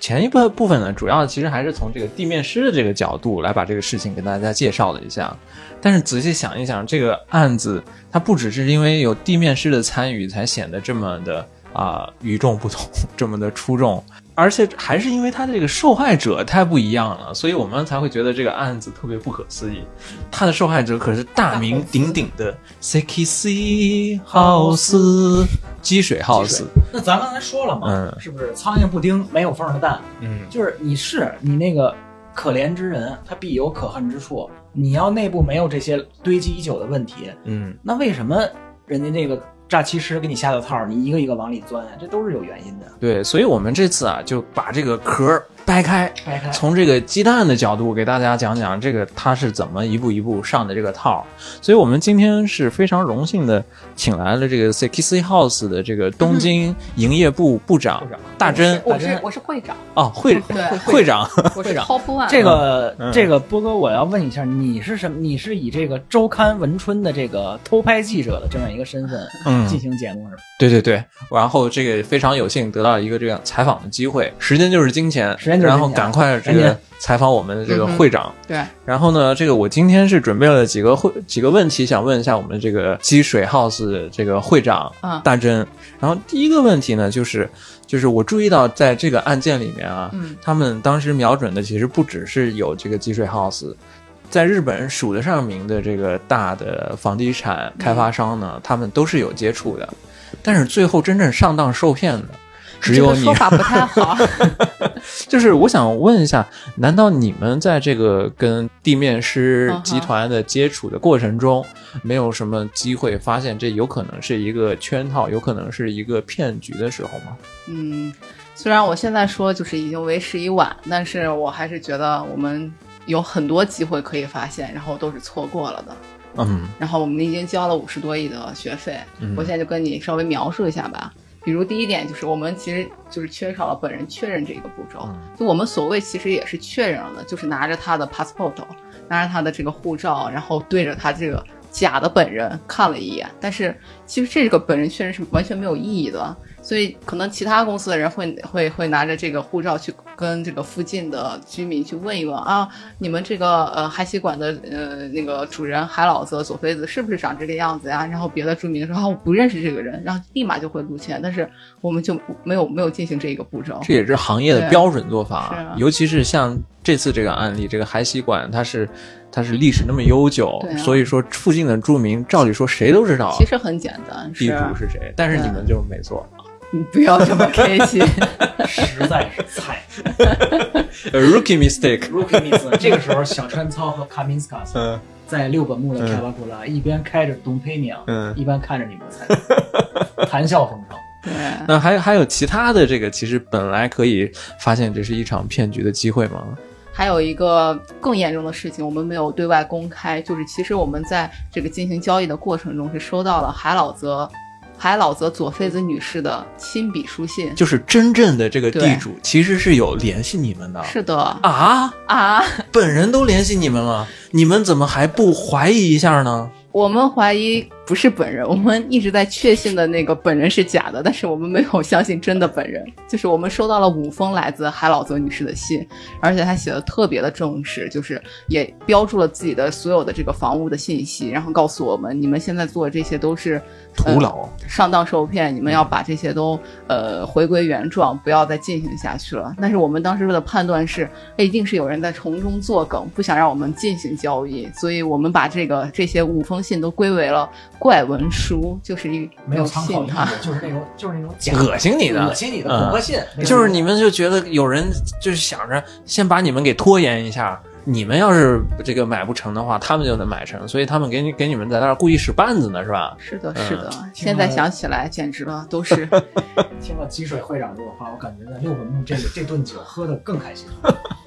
哎，但是啊，就是再怎么说，你们可是收到了五封本人来的这个信，嗯难道你们什么都没做吗？就是收到了以后不会说是，哎，那我们都有五封本人来信了，那不去再追加确认一下，这个都没有做吗？我们确认了，我们和诈骗犯确认了。我们在收到第四封信的时候，当天刚好是和生田他们一起在开会，然后我们就把这些信拿给了生田看，说是，哎呀，你看我们怎么收到了这些信，然后是不是你们，呃，是不是你们寄来的呀之类。生田说不是我们，不是我们，一定是有人在从中作梗。然后我就要求生田他们写了一封保证书，然后保证了两点内容：一是这些怪文书不是他们寄的。二是除了除了生田和那个假的海老泽以外，没有其他人是这个房屋的所有权，相当于就是我让骗子告诉我他们不是骗子。这个简而言之啊，嗯。让诈骗犯写一封诈骗犯没有诈骗你们的保证书，嗯。这个操作合理吗？但是我们当时就觉得，哦，我们被保证了，我们一定没有被骗。就 是 就是，如果你相信一个事情的时候，你已经不在乎这个合理性了，哪怕是最不符合逻辑的安慰，你都能当做是一个稻草，当做一个救命稻草拿来给自己安慰，这是一个方方方面。另一个方面呢，我就觉得这个当时的参与这个这个工作的这些工作人员啊，确实是有点太懒了。就是你照理说，你当时可以确认本人的方式有很多种，但是你却选择了一个最没逻辑，但是呃，对你可能有最坏影响的，而且是这个没有任何意义的这样一种方式。你明明可以拿着这个，那我再多做一轮调查，或者我去做一个本人调查也行。但是你当时的选择就是啊，那他们既然都在这儿了，那就问问他，他们到底是不是你是不是来骗我的？他们保证就好了。就就是最后是选择一种这种很很不负责任，但是很偷懒的一种方法。我觉觉得这算不算人性的本质？就是你只选择听你想听的话。嗯，确实是，是 就是会长觉得这个不怪你们公司，这个是所有人共人同性的。还有一个问题啊，这个我们时间宝贵，再问会长最后一个问题，就是，但毕竟骗的不是一个小公司啊，骗的是一个这种上市企业，算是是日本不动产界的这个有头有脸的代表日本的这样的一个企业。那你放小公司呢？你有时候这个程程序流程不合理，哎呀，这个上当受骗，觉得也是在所难免，或者可以理解。但是你大公司照理说都会有这个非常完善的这种体啊、流程的体系，然后你们的这个流程体系难道在识别这个呃诈骗、识别这种圈套的时候没有发挥一点作用吗？可能也是因为我们往常的这个流程体系特别的冗长，然后我们这回就把它简约了，甚至把它这个前后顺序都颠倒了。然后我们这次，因为它这是一个大案件，而且它是一个社长案件，所以我们进行了事后调、事后审查。我为什么说它是一个社长案件呢？是因为呃，我们签约的时候是在四月二十四号吧，然后但我们在四月十八号的时候，我们社长就已经实地考察了一份。考察了以后，我们社长就已经拍案决定，我一定要买下这片地。然后这个消息已经传到了所有的人的耳朵中，所有人说哦，已经社长已经决定了，社长已经看好了这件事情，就这么拍板定了，就作为社长案件、至极案件，一定要进行下去。所以我们当时的这个审查顺序、审查的这个整个流程就变得特别的快速和有点不太合理的快速。我刚刚说四月十八号的时候，社长去县地考察了以后，在四月十九号我们就已经制定了，已经制定出来这种就是审查流程的这种所谓叫请示书，然后就开始给各个部门去分发，让他们去盖章。然后当时在四月十九号的，嗯，先是就是给了东京的公寓部的部长，然后营业次营业次长、技术次长都已经按了承认的章子。然后之后呢，我们又给了这个呃本部的这个不动产的部长，他算是整个呃统筹不动产部门的一个就是最大的官员吧。然后告诉他啊，社长已经基本决定了，拜托你盖这个章。然后他也是没有经过任何的那个审查的手续，所有人都已经盖过章，又是一个社长案件，就不得已的盖了这个章子。然后第二天，在四月二十号的时候，社长也盖了承认章。所以从四月十八、十九、二十号，我们已经完完成了所有的这个审查的程序。就是在这个社长的他这个强烈的意志的推动下，就哪怕其实社内也有一些反对的声音，嗯。就比如说像我们知道的有一个叫黑黑田的，他这个是在东京的一个工作人员，他当时就觉得这整件事情都很蹊跷，嗯所以说呢，啊，但是因为已经有这个社长的这个同意，还有社长这个请求，他也没办法，他只能在这个就是我刚刚说的这个不动产的本部长。对，只只能在这个审议书上签下自己的名字，包括甚至在当时这个积水 house 内部，甚至有些人都已经明确的知道啊，这次的这个对方就是一些地面师。但在这种情况下呢，也是因为他是社长案件的这种强大压力，嗯底下的这个声音都完全被静音了。对对，一一键消音，然后就迅速的 通过了这个最终的这个审议。对嗯我们干也得干，不干也得干，对，就一条道走到黑呗。所有人收到的指示就是尽快结束这个案件，尽快进行下去，无论如何都要把它进行下去。遗憾，就是在社长案件面前呢，只要你说反对呢，你反对的不是案件，你变成反对社长本人，反对所以没有一个人对，你没有一个人能能 say no。你看，咱们再对比一下哈，嗯。这个那内田麦克小山操的做法，嗯一开始是融资诈骗，这个不成呢，咱们就来这个地面师，嗯。保底也有十二个亿，而且是是在你们着急忙慌的情况下，我就已经到手十二亿了，剩下的呢看你们慢慢急，我接着收，这就是差距啊，这明显的差距啊。听到这边，我们就决定，我们很惭愧，我们决定第二场在歌舞伎町继续喝。所以我我我们给这个诚实的会长给他来呱唧一下，哎感谢感谢回答。然后 OK，暴露了内部消息。然后就是在这样一种情况下呢，这个出现了很多警那个风险的这个提示也好，出现了很多不合理的情况也好，但是呃，无论如何，最终这个积水 house 还是上当受骗，这个付出了这个沉重的代价。那下一步的问题呢，就变成是这个具体的责任啊，在毕竟公司出了这么一大大件事儿嘛，这个责任必须要明确，到底谁来承担这件事情的责任。一些底下的这个，我们说句不好听的，就算喽啰了。就比如说那个大人刚才您讲的，一直在反对这件事的这个黑田，他也是因为这件事，不知道为什么，虽然他是一直在反对的，但是最后呢，这个事情他也承担了责任啊，只能从这个公司呃离开离离职。然后，但是不只是这种底层的这个工作人员需要承担责任，这个公公司的高层也是需要承担责任的嘛。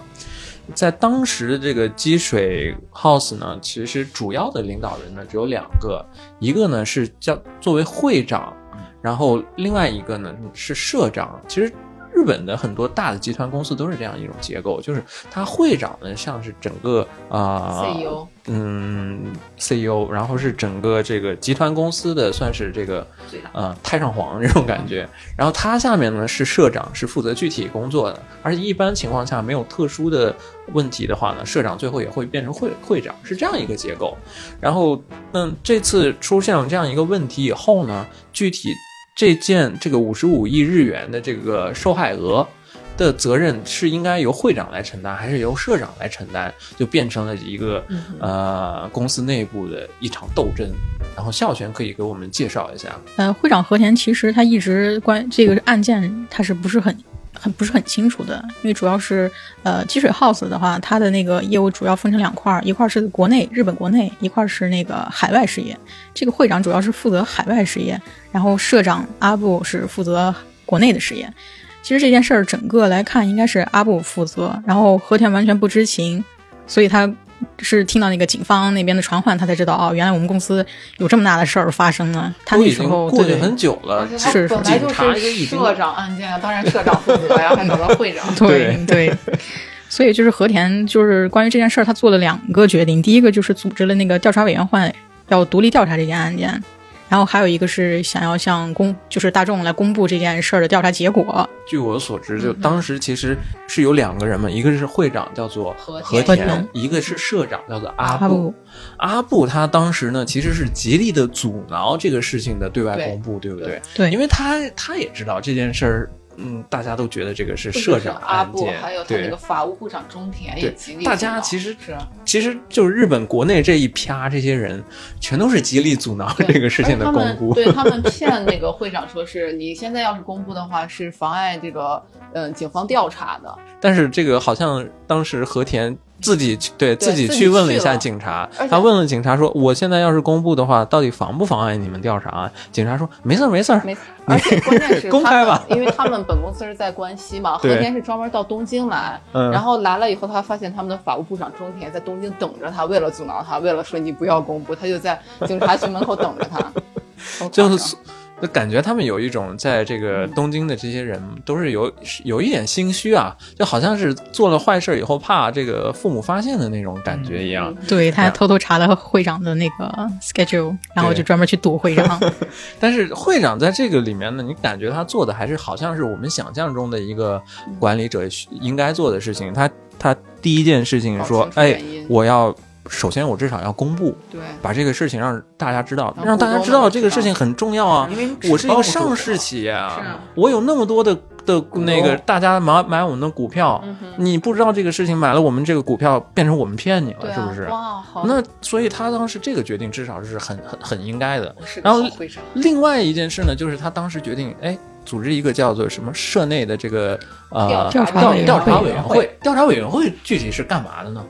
调查委员会就是要查一下这个这个案件到底是什么谁负责的，究竟是怎么怎么样的流程，关于对对方又是谁，然后哪一步流程发生了就是出现了问题，为什么会出现这种情况，然后整个就是想要明确这个责任和这个案件的详细内容的一个调查。也就是说，他第二步呢，就是哎要找了一些。这个调查委员会呀，有一部分也都是这个涉外的人士来参与，第三方的人士来参与，独立调查，然后来，哎，来来调查一下，先把这个事实给搞清楚嘛。然后事实是什么情况？然后到底谁有责任？这个奖罚奖罚分明，也确实感觉也像是我们想象的一个领导该做的事情啊。是。那他调查委员会调查出来的结果是什么？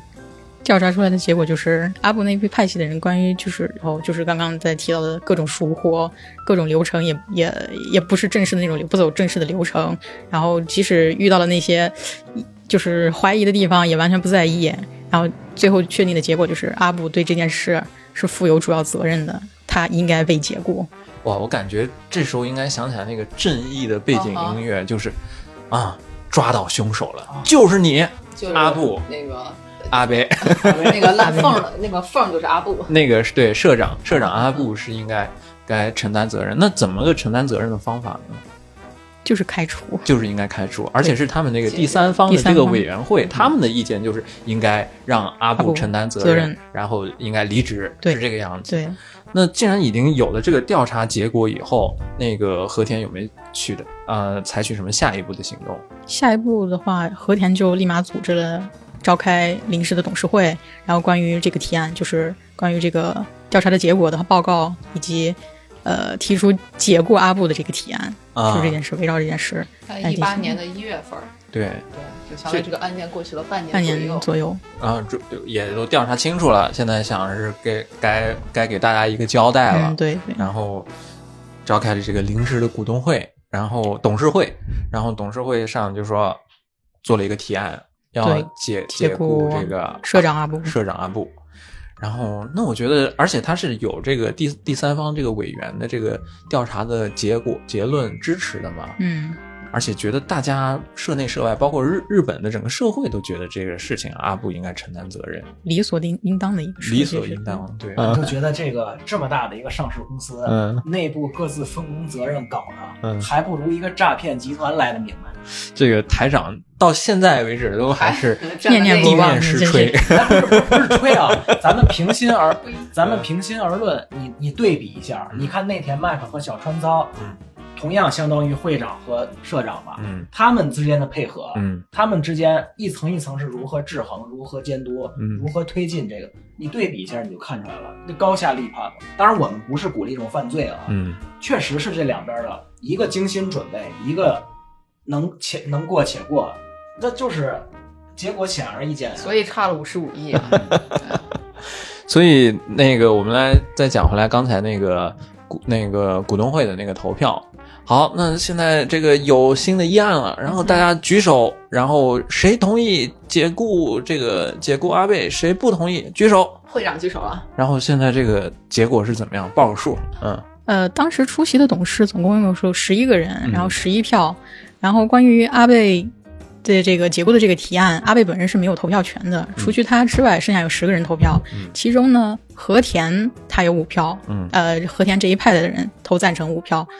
反对的投了五票，因为这个没有过半数，所以被否决了。就其实意想不到，对，居然没有被没有被解，没有被解雇。有五个人是投了否决票。作为会长的我特别的诧异，寒心啊！这个这不理所应当的事情吗？对，就是这个会长啊，他这个人为了稳妥起见，他在前一天甚至召集了他那派人，然后包括。投反对票的两个人，嗯，一起大家来聚一聚，聚在一起喝酒的时候就说：“哎，就这个事儿啊，已经定了，就是阿布，就是他的错，大家明天听我的啊，明天咱们就把他该举手举手，该举手举手，咱们就把他踢出去，嗯，就已经提前，然后大家，嗯嗯嗯，对对对对对，结果第二天投票的时候傻眼了，嗯，主要是里面有一个关键的人物，嗯，有一个叫西田的一个关键人物，他他在这件事的时候，其实那个关于投票反对和赞成的。投反对的那一票，阿布那一辈那那一派的人，他们其实大部分都是跟这个地面师这件事儿有关的。这个西田是其实是不是直接负责人？嗯，所以他这票变得非常关键。呃，那个会长以为自己稳了，嗯，但结果这个第二天投票的时候，这个西田就反呃反水了。这一次的这种，他他可能这个前一天还还在想。这个肯定稳了。第二天一看，坏了！你你二五仔，你昨天小手金资金，再请你吃饭了。再次对比一下啊，地面师集团里面，每个环节有一位反水的吗？一位。好好好，你们都已经进去了，你们已经被抓起来了。嗯嗯，在这种情况下呢，好像当时是这个，嗯，阿布的这个阿贝的这个秘书，好像是欢呼雀跃的。跑出这个当时的会议室，把这个阿布给叫了回来。回来的，你没被解雇？哪有哪有？那社长社长，你安全了。嗯，你安全了，好像原话是这样的。对对对，这其实算是一个挺大的逆转。大家所有人都觉得他肯定会被解雇，结果居然没被解雇。还有一个，这个凯旋而来的这个阿布，他他的表现是如何呢？是更离谱的一件事是，接下来呃，阿布那一派，阿布。和那个财务部长的道元，他们就是紧接着就马上提了一个下一个提案，那个提案就是解雇会长和田，就是莫名其妙没有任何责任，但是要解雇和田。但是这项决议更离谱的事儿，他竟然通过了。其实可以想象一下当时的那种震惊啊！就是我今天我走进这个会议室的时候，我是要解雇别人的，结果会议搞着搞着变成我自己被解雇，而且他会他会觉得这件事情跟我很有关系吗？一点儿，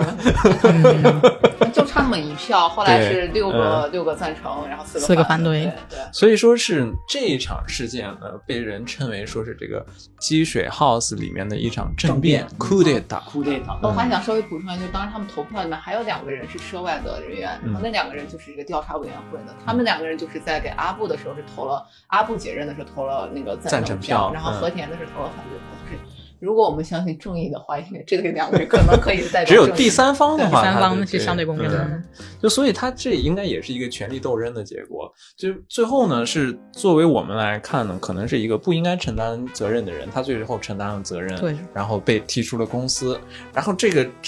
相反，跟这个事件有关系的高层，全部都步步高升。然后还留在了，不止留在了原来的岗位，包括像这个阿布，他后来还接替了这个和田的职位，变成了会长。会长。然后他又他又提携了当时其他也是跟这个案件有关的人，又是啊升升到了社长啊或者各各种职位。对，这是一个就为什么会出现这样一种情况呢？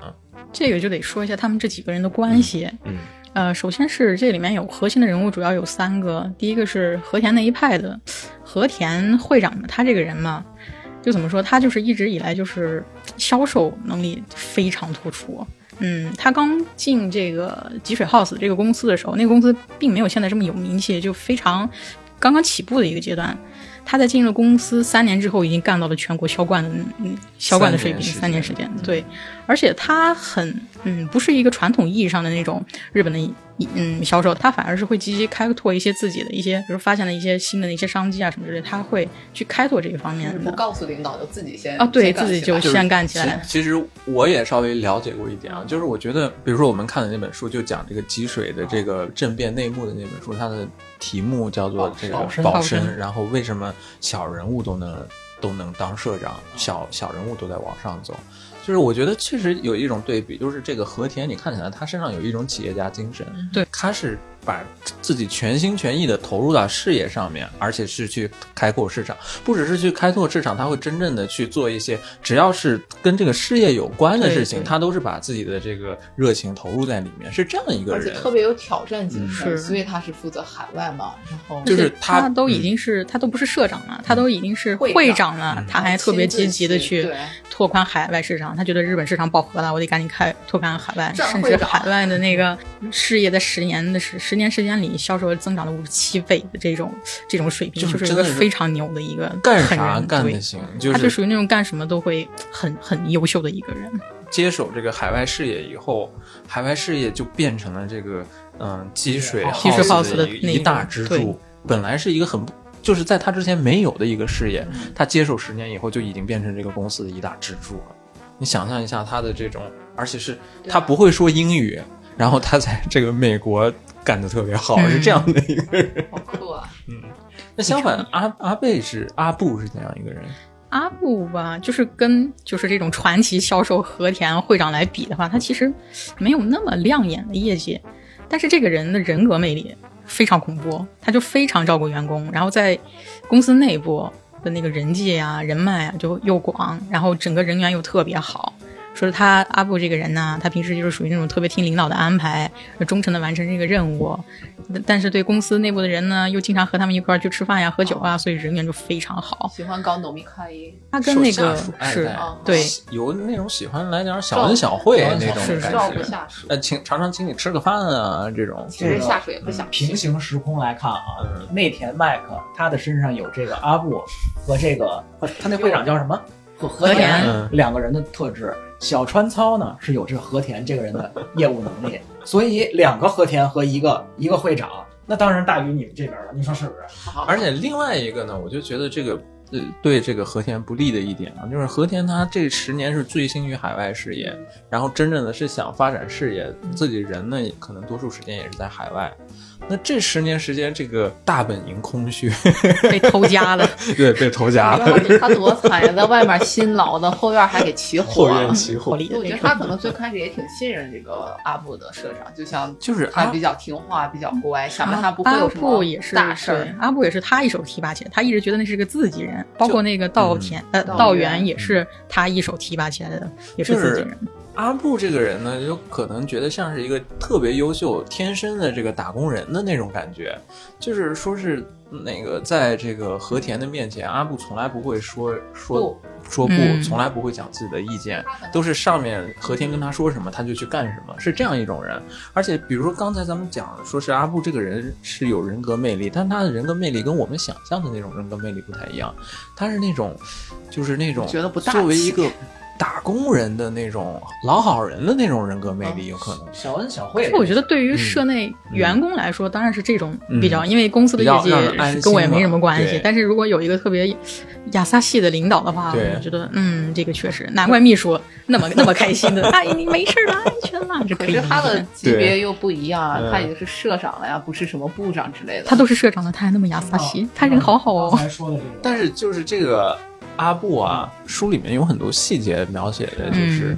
能传达出来这个人性格的一些方面。就比如说是，呃，在董事会上的政变，当时是阿布他在读了几个他们派系的提案，书里写的就是在场的人观察到，就是阿布在念提案的时候声音是颤抖的，就你可以想象他到他紧张到什么地步。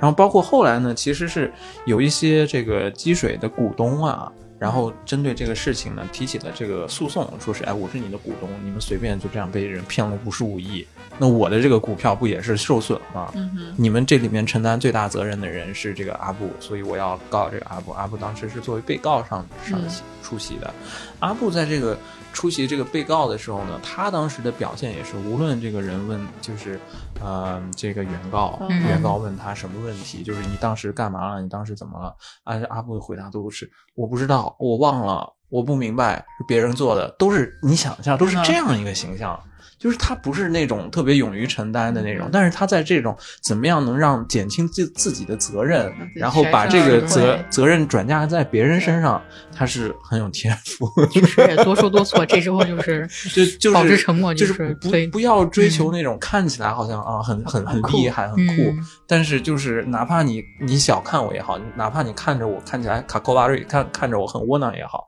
但反正我就是要保身，嗯，我就是让我的损失最小化，这是他感觉。他是对，就是感觉其实是多数打工人的性格，是这这种，嗯，是这样的一个人。不，太 low 了。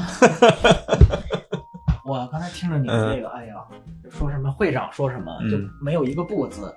我在想到底哪边是暴力团啊？嗯，我怎么听着这边这么像暴力团呢？那边说不不就被切了手指了吗？感觉在那边的，好像好像上下上下的这个信息通畅程度要远高于这边。拉多一点，台长真的是 掉在那个坑里出不来，出不来了。但是啊，就是我们在讲讲回这个人际关系，就是我们讲阿阿布是这样一个人，但是好像这是在这个积水那一步呢，大家都会觉得这个以阿布的这个性格还有他的能力。好像搞不来像这种政变这么大的事儿，所以背后好像其实还有一个其他的真正的背后黑手，这个人是谁呢？嗯，这个人就是那个财务道员，财务就是真正的 CFO，CFO，他就是这个政变的真正的操盘手。哎，这确实不像阿布一个人能整出来的活儿。他是这个财务，所以他对。对，包括这些财务也好，然后包括一些流程，然后包括怎这个怎么提这个董事会议案，他应该都是有有他的研究的。所以他当时那个是有战略的，就比如说当时那场政变的时候啊，先要保住这个阿阿布，保住了阿布以后呢，我们第一个议案投什么？比如说我们把这个董事会的这个那个叫什么？议议会长，议会长给换掉，换人以后，这样再把我们的议案嘣嘣嘣都提上去，让他这个每一个都通过。这样，他他们当时其实提了有十三四个议案，对，不止那一个，所有的活 就感觉像是十三四发子弹全都打在和田身上。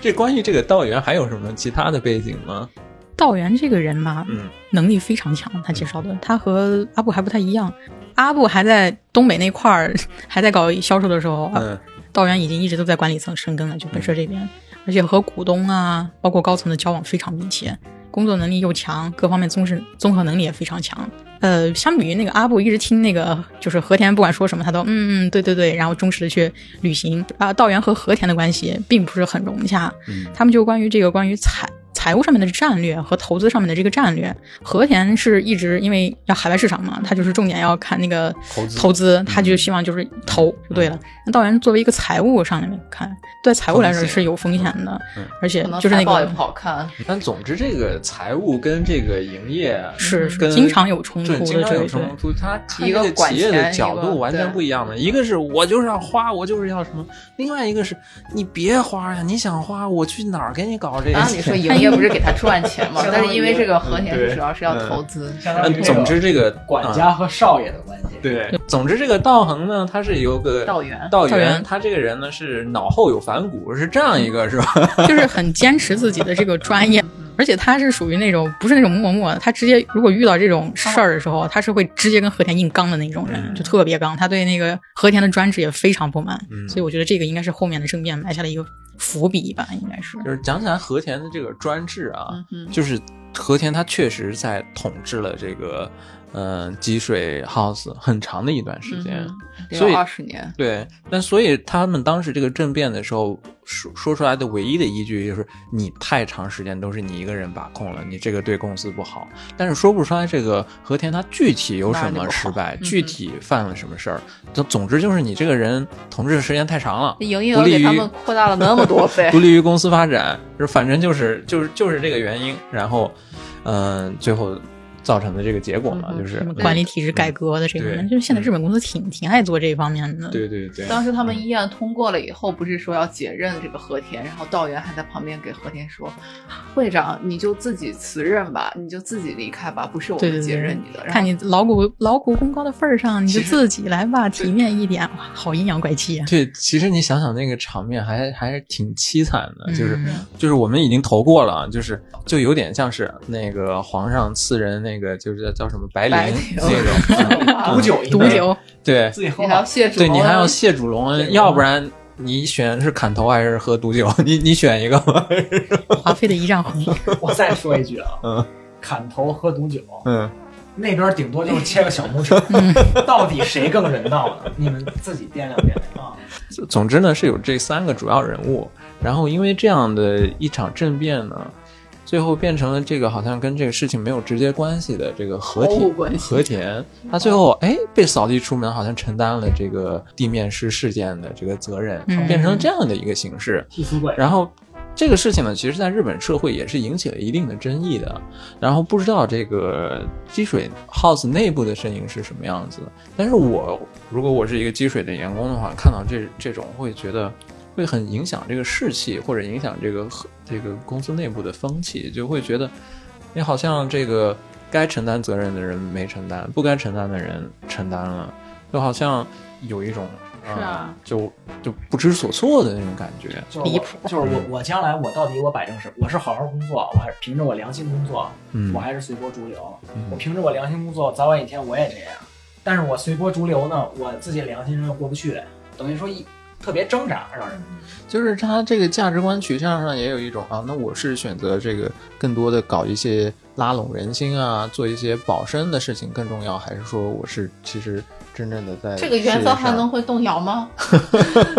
还是在事业上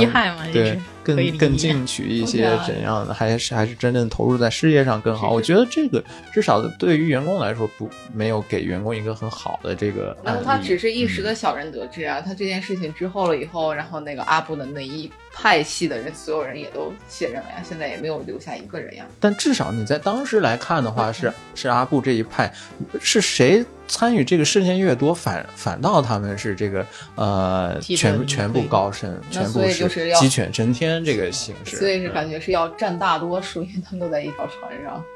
就是关于这一点，那个笑选是怎么看的？最后的这个结果，嗯这个结果，我说一个就是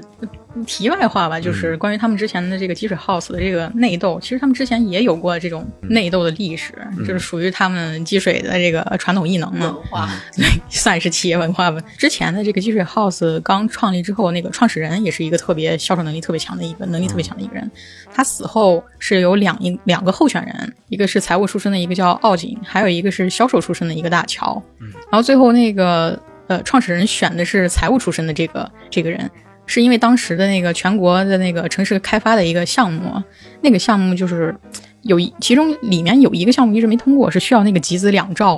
然后关于钱这方面，有那肯定是财务这边的比较熟熟悉的这种，所以最后就是选了这个奥景当接班人。但实际上是那个老创始人死后，真正掌握实权的是销售的这个大乔掌掌握的实权。从那时候开始，这个财务啊和这个财务的奥景和这个销售的这个大乔，他们俩就彻底决裂了。然后更有意思，咱们主人公出现了，那时候的和田，嗯和田老会长，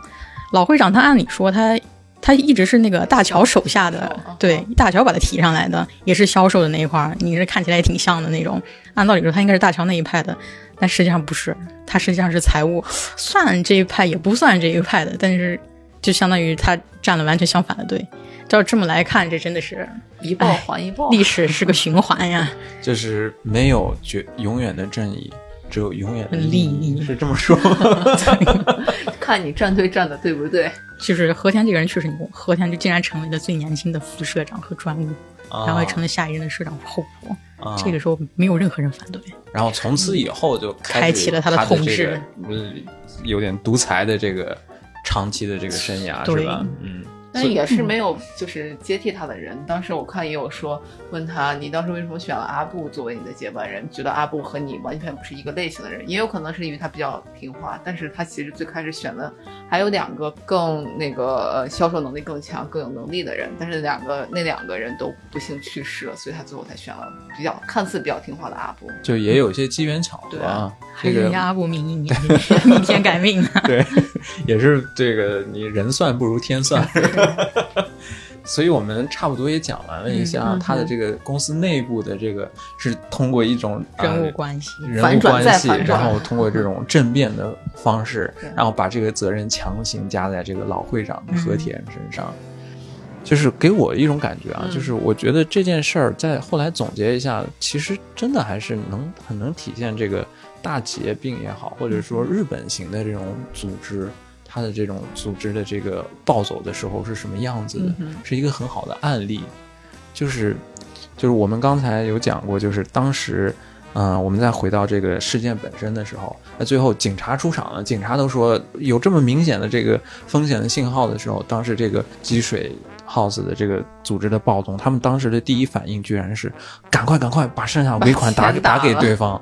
这个就让我想起来，就比如说我们之前看二战的时候，一些日本的这个军队，就比如说日本的军队，明显看着就是毫无胜算、毫无理性的这种战略，他们不知道采取了多少，然后到最后眼瞅着要失败的时候，又开始毫无理性的要决定说啊，我们那那就全员玉碎，或者我们那就就就不计后果，然后就是整个组织的暴走，没没人能控制得了他，就有有点类似的那种情绪在里面。大企业、大军队，这企业打钱真不是打自己的钱，这个 军队领导然后送命也不是送自己的命，都是不计后果。对，真的是，嗯，我们有一期是那个诺曼罕事件，对我就觉得跟那个有点像跟那有，点像嗯。另外推荐一本书吧嗯，叫《失败的本质》。它是那个防卫省去编的这个书嗯，他就给你总结了一下太平洋战争整个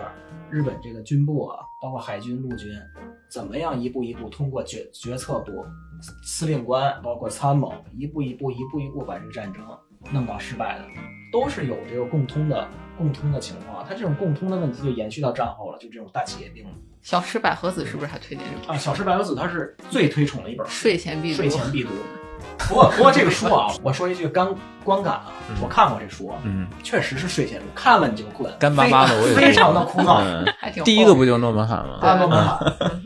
就是我们再讲回，我感觉啊，就是一个大组织它会暴走的时候的信号是什么？第一个呢，就是可能是有一种过强的个人的崇拜或者依赖也好，就比如说我们这次说到的这个事件，他们在公司内部变成社长案件了，所以没有任何一个人能给他降降温，给他去去火，没有降温的人也没人听呀。对，没有任何一个人能起到这种机制的时候，这个组织呢，就是特别容易走向暴走的时候。对，台长觉得呢？嗯我就觉得可能因为他企业太大了，他就忽略了很多基本的东西。你比如说基层员工的培训，我最我最基本我应该去确认什么？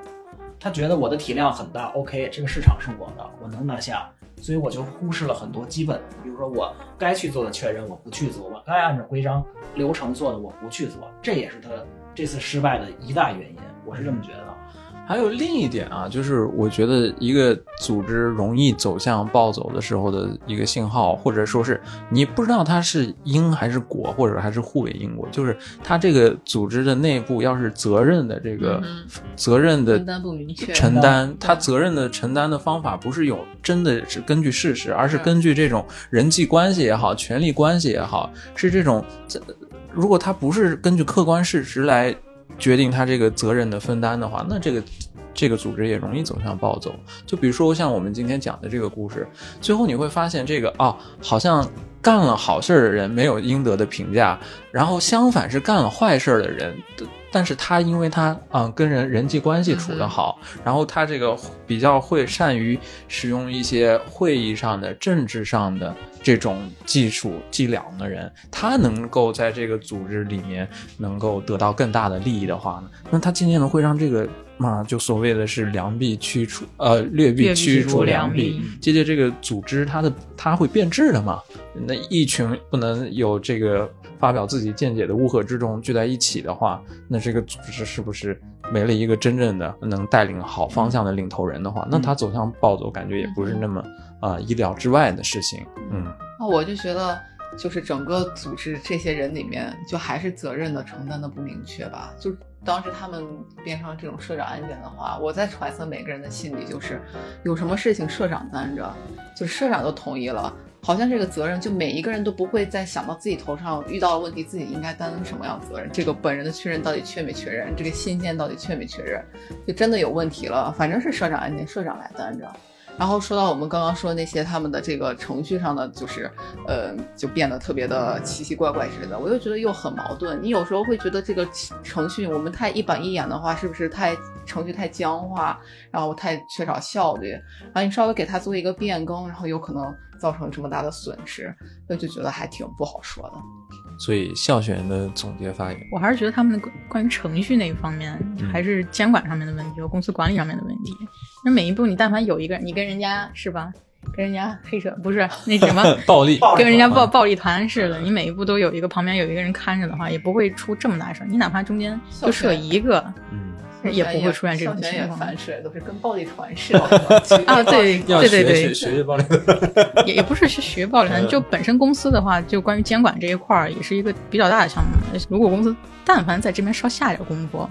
也不会这样。对，也不会变成这么一个艺人这专制个事情，对，一个人就是牵头这事儿就要完就都完蛋的这种。其实这个事情对于积水来说，它也不是生死生生死存亡的那么大的一个事情。它他毕竟好几兆的一年的这个营业额有两两兆兆日元，是二点吧？四兆。所以这个比如说是嗯几十亿，对他来说呢，也不是那么的痛。嗯，但是。呃，我们作为这个外面看热闹的这个观众呢，就是通过这个案件，一方面，哎呀，发现了这个日本还是有地面师，大家平时生活小心一点，小心一点自己的个人情报。嗯虽然你对于他这个嗯年间这乌利亚给两兆多，他这五十亿可能看起来不是很多，嗯但他社会影响太恶劣了。嗯人家一提你这个企业啊，都这个影响，我以后我还怎么放心去跟你打交道？不光是自己的企业，对整个行业嗯也是挺大的一个打击。我就想说，我们说这么多积水的，也不算是坏话，客观事实。我觉得积水房子还是挺好的，然后 质量还是不错的。这不影响。啊，不不影响，不影响。它它是塌房，它不是真的塌房。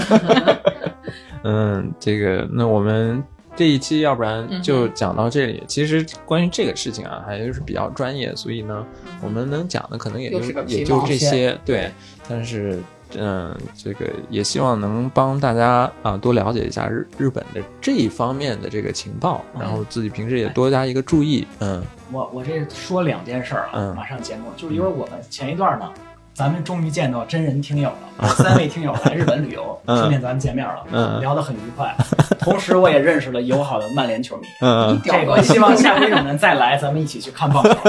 这是第一件第一件事儿啊。啊第二件事是咱们这有一个听众叫什么辟谷的一个听众他每天就发一些奇怪的留言，他非要让我说一句话啊！口播啊，要要打钱不变要打钱。叫什么？奇变偶不变，符号看象限。这我说完了啊嗯，行了，我完成任务了嗯啊。OK，这期得打钱呃啊，，八个字儿，呃结结一结，算一算。一个十块钱。一个十块钱啊。在后台和主播联系。好，那我们这一期就到这里，然后下期再见。嗯。拜拜。拜拜。